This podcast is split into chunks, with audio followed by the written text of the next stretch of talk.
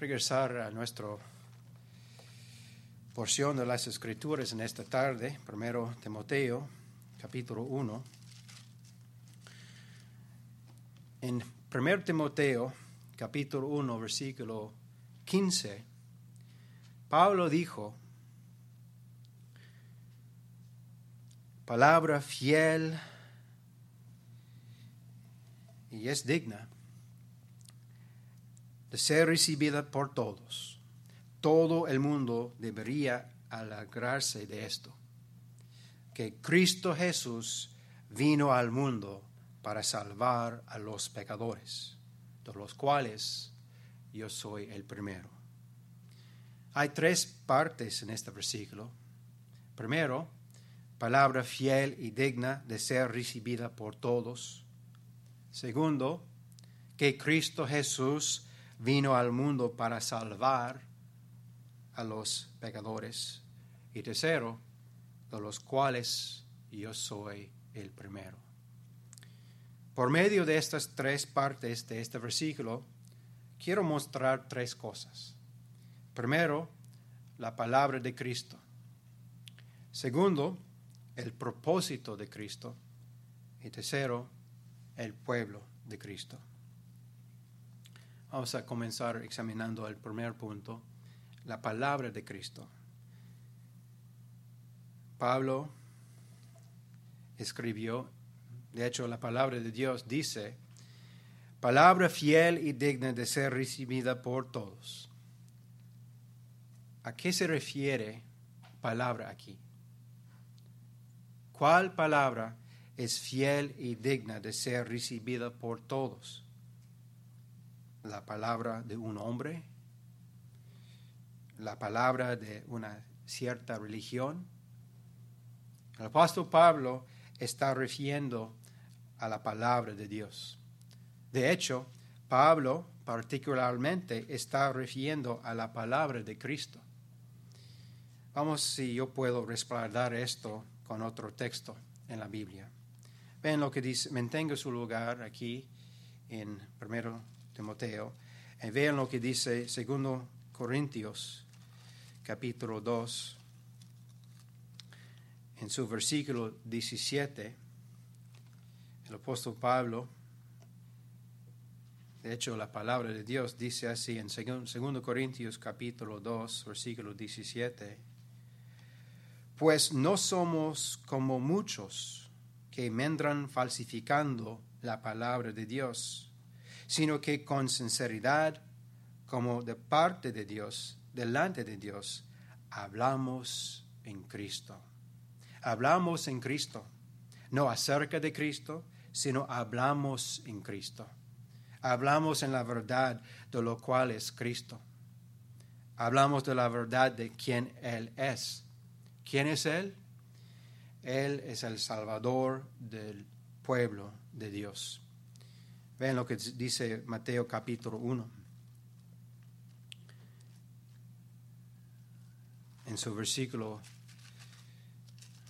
bueno, voy a comenzar en, en versículo 20. Y José, pensando él en esto, he aquí un ángel del Señor le apareció en sueños y le dijo, José, hijo de David, no temas recibir a María tu mujer, por lo que, porque lo que en ella es engendrado del Espíritu Santo es. Versículo 21. Y dará a luz un hijo y llamarás su nombre Jesús, porque él salvará a su pueblo de sus pecados. Él es el Salvador del pueblo de Dios hablamos en la verdad de lo que Él hizo. ¿Qué es lo que Él hizo? Él redimió, justificó y salvó su pueblo. Ven lo que dice Gálatas capítulo 3.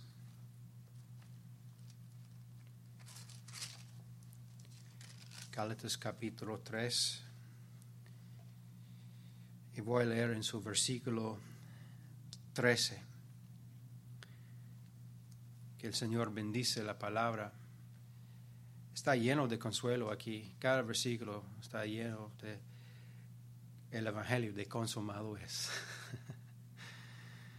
Cristo, amado de Dios, Cristo nos redimió de la maldición de la ley, hecho por nosotros maldición, porque está escrito, maldito todo el que es colgado en un madero. En, capítulo, en su capítulo 2, en versículo 16,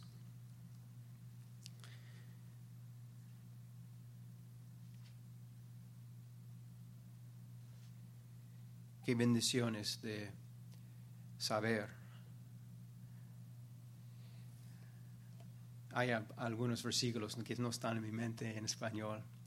Eh, en la mañana nosotros estamos estudiando y también en nuestro eh, estudio escuela dominical, eh, Salmo 24. Y hay un hombre, él está muerto, sin embargo, un famoso ateo y esta palabra ateo significa no Dios. Y eso es verdad referente a los ateos. Ellos están en el mundo sin Dios, y, no Dios y sin esperanza. Y este ateo se llama um, Carl Sagan. Muchos de ustedes conocen este nombre, algunos. ¿Has conocido este nombre? un famoso ateo. Y él dijo, yo no quiero meramente creer, yo quiero conocer bueno, si usted es oveja del Señor, Él ha dado este conocimiento, Él ha revelado. De hecho, el creyente puede decir más que yo creo, yo sé. y dice aquí que nosotros sabemos referente a nuestra salvación. O sea, la razón que usted y aquellos que son creyendo, confiando en el Señor, nosotros somos justificados por la fe de el Señor Jesucristo.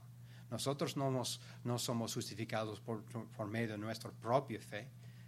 Mi fe no está mirando a mí mismo. mi fe está mirando a mi Salvador, que logró toda mi salvación. Dice aquí en Gálatas capítulo 2, versículo 16, sabiendo que el hombre no es justificado por las obras de la ley, sino por la fe, por la fidelidad, por la rectitud de Jesucristo como hombre. Él vivió la vida que yo no puedo vivir delante de Dios. Nosotros también hemos creído en Jesucristo para ser justificados por la fe de Cristo y no por las obras de la ley, por cuanto por, la, por las obras de la ley nadie será, justificado. Y otro asunto, otro punto. Eh, hablamos en la verdad de dónde está Él ahora. ¿Dónde está nuestro bendito Salvador ahora? Él está sentado sobre el trono de Dios, reinando, gobernando todas las cosas por el bien de los suyos, intercediendo a favor de su pueblo. Hay otro texto que quiero leer, está no está en mis notas, sin embargo, quiero leerlo. Está en Romanos capítulo 8.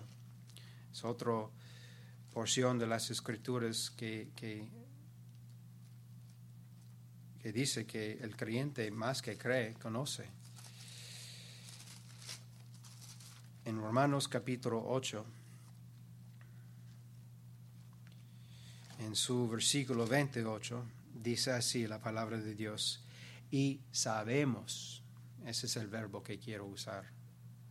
Sabemos, no meramente creemos, no dice creemos, sabemos que a los que aman a Dios, todas, no algunas cosas, amado de Dios, todas las cosas les ayudan a bien.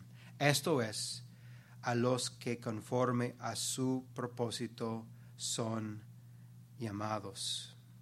Y sabemos que a los que aman a Dios, todas la razón que ellos aman a Dios es porque Él primero amó a nosotros antes de la fundación del mundo. Sabemos que a los que aman a Dios, todas las cosas les ayudan a bien.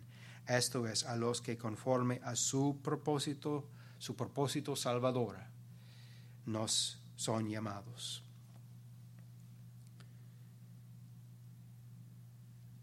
La palabra fiel y digna de ser recibida por todos es la palabra de Cristo. Él es la llave de sabiduría, conocimiento. Sin Él nosotros no podemos entender esta Biblia. El segundo punto quiero examinar en esta noche es el propósito de Cristo.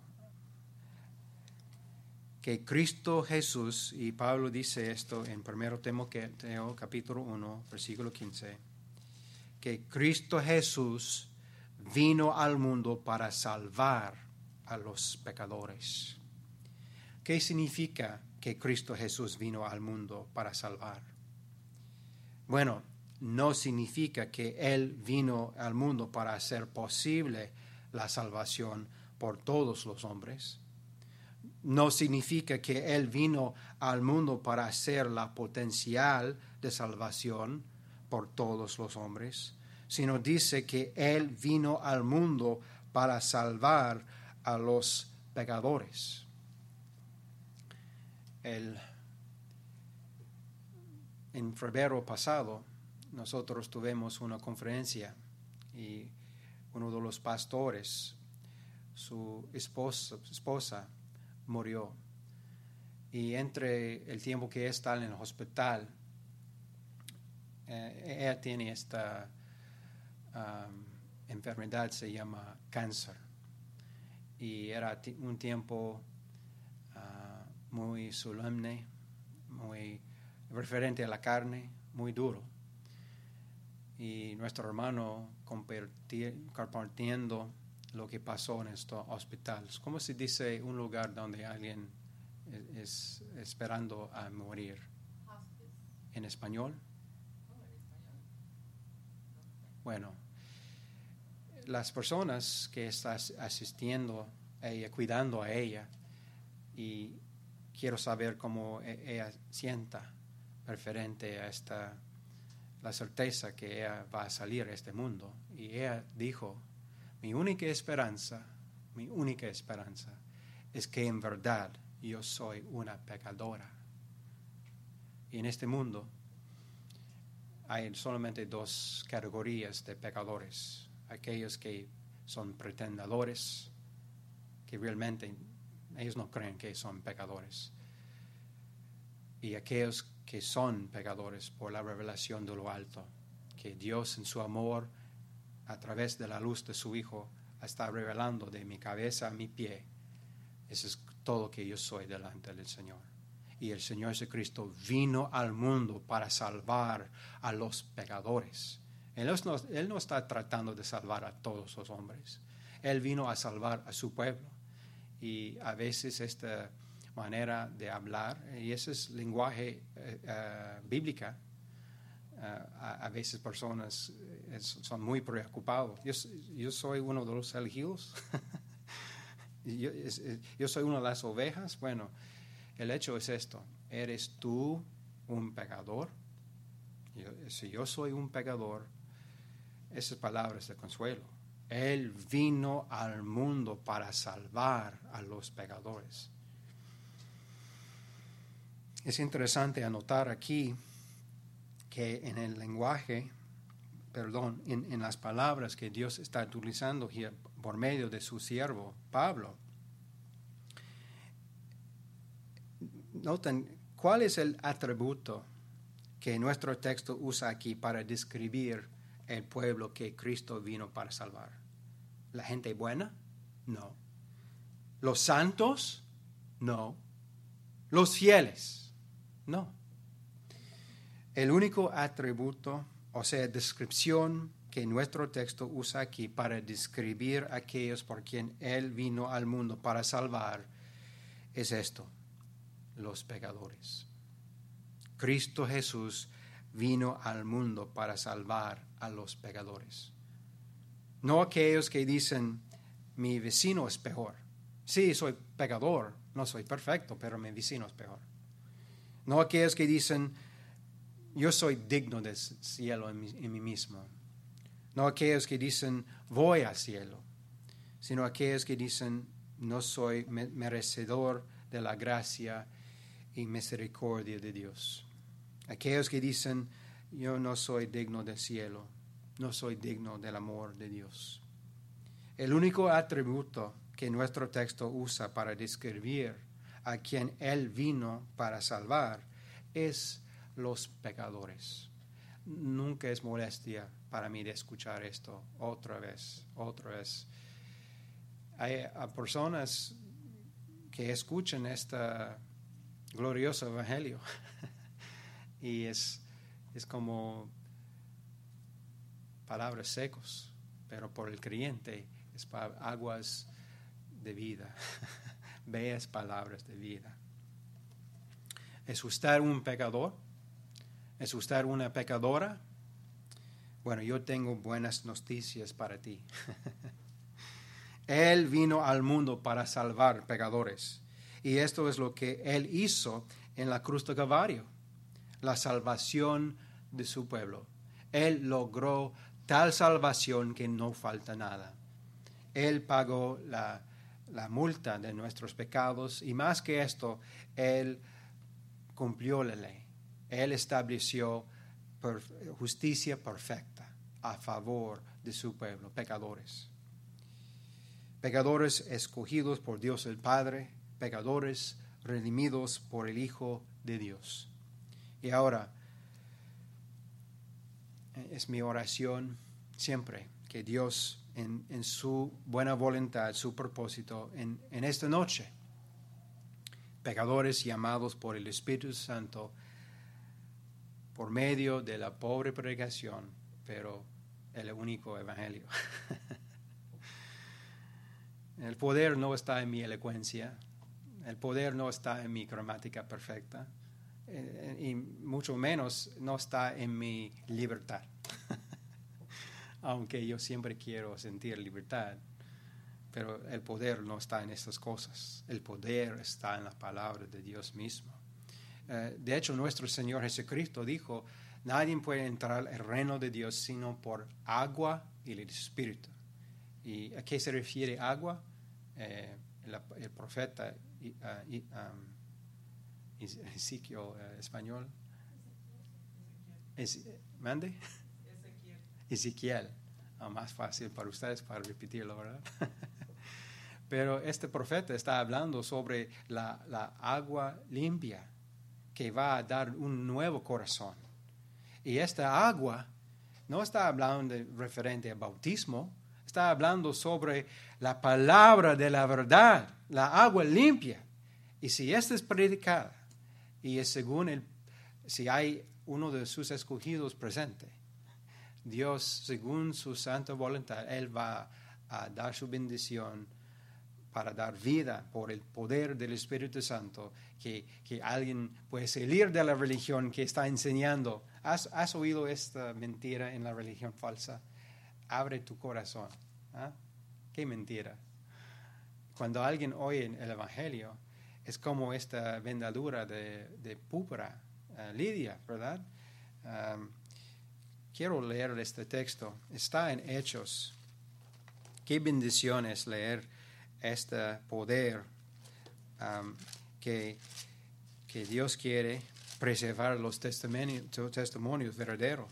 Capítulo 16, Hechos capítulo 16 en su versículo 14. Me amo este versículo. eh, me amo toda la Biblia y en este momento es mi favorito parte, parte, pero en otro momento otra parte es mi favorito, ¿verdad?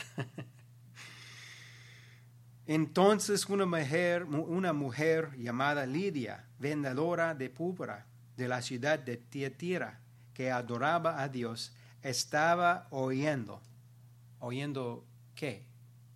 La predicación de la palabra de la verdad, la predicación por este fiel ministro, San Pablo, el apóstol Pablo.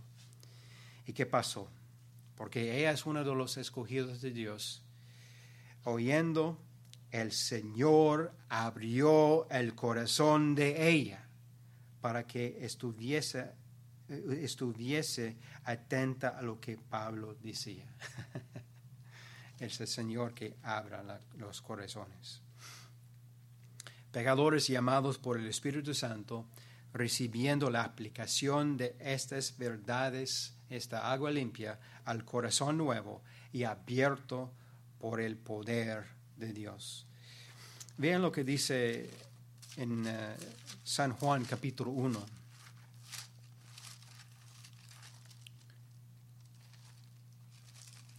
San Juan capítulo 1 en su versículo 13. Eh, ese es hablando del nacimiento de lo alto, hablando del pueblo de Dios, y dice, los cuales no son engendrados de sangre. Eh, usted no es un hijo de Dios por una relación ah, según la carne, no es por sangre, ni de voluntad de carne. Es ah, esta idea que alguien puede levantar su mano o repetir una oración y ser hecho un hijo de Dios según su propia voluntad, esto no es verdad. Y, eh, San Juan está poniendo en el polvo, de la tierra el supuestamente libre albedrío del hombre, ¿verdad? Y siguiendo en el texto, él dijo ni la voluntad de varón. Hay, a, veces hay, hombres mentirosos que, que, dicen, ah, bienvenido a la familia de Dios. El predicador no tiene poder de hacer nada tampoco. Pero dice aquí, este nacimiento de lo alto es de Dios, sino de Dios.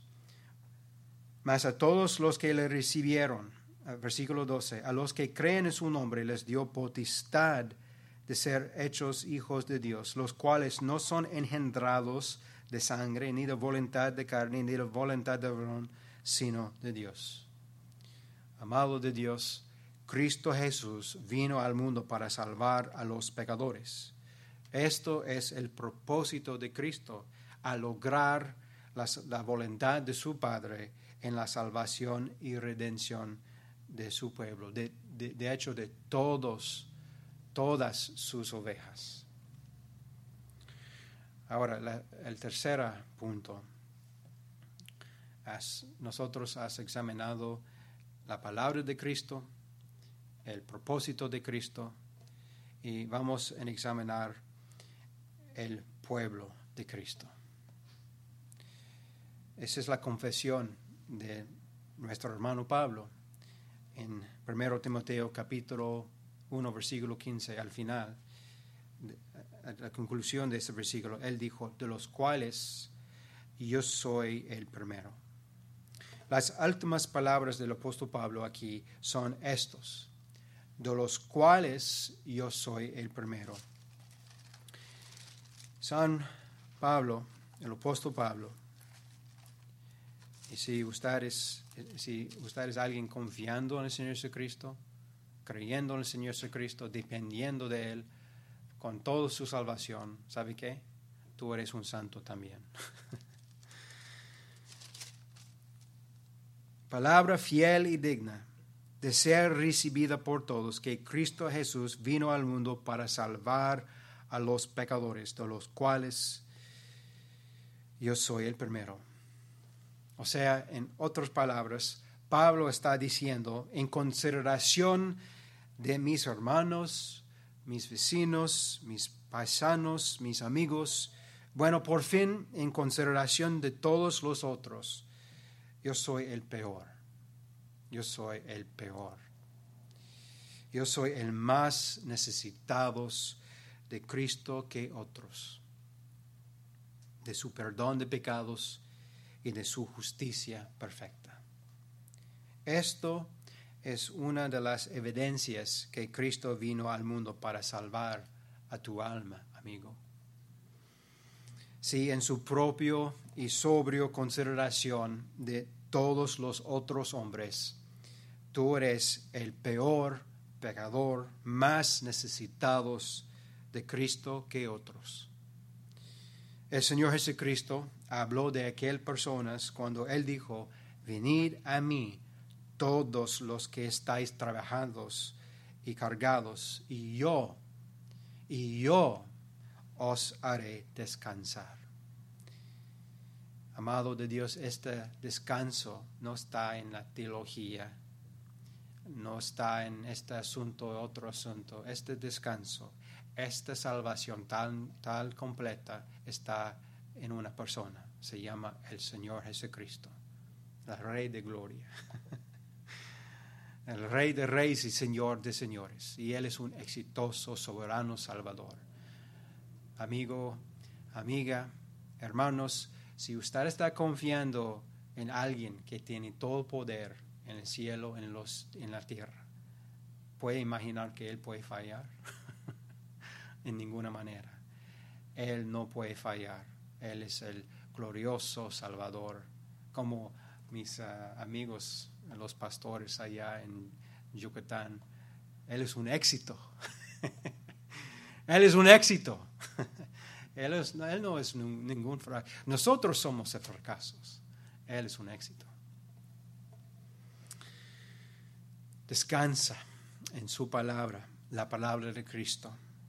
Descansa en su propósito, el propósito de Cristo, el propósito de salvación consumado por Cristo. Consumado es, es lo que Él dijo. Y es verdad. Descansa, pueblo de Cristo. Descansa. Todo que usted necesita para ser limpio, para ser redimido, para ser salvo y acepto delante del trono de Dios, Él lo hizo en su vida como hombre perfecto. Muerte, sacrificio, perfecto y resurrección de la tumba, la aceptación del Padre. Ah, voy a concluir con un texto más y ah, voy a concluir nuestro tiempo junto en una oración. Vean lo que dice Isaías capítulo 40. Es verdad que el Señor Jesucristo murió, pagó por todos nuestros pecados. Estoy hablando referente al pueblo de Dios, pero es la mitad del Evangelio. Más que esto, Él es nuestra justicia delante de Dios. Y el profeta Isaías habla de algo que está lleno de consuelo en, su versículo 1 de capítulo 40. Y dice así la palabra de Dios, consolaos, consolaos pueblo mío, dice vuestro Dios. Hablad al corazón de Jerusalén, no hablad a la mente de Jerusalén, hablad al corazón del pueblo de Dios. y decirle a voces que su tiempo es ya cumplido, que su pecado es perdonado. Todos sus pecados son perdonados, amados de Dios. Que doble ha recibido de la mano de Jehová por todos sus pecados. Justicia completa, justificación completa y santificación completa. Todo esto por Cristo.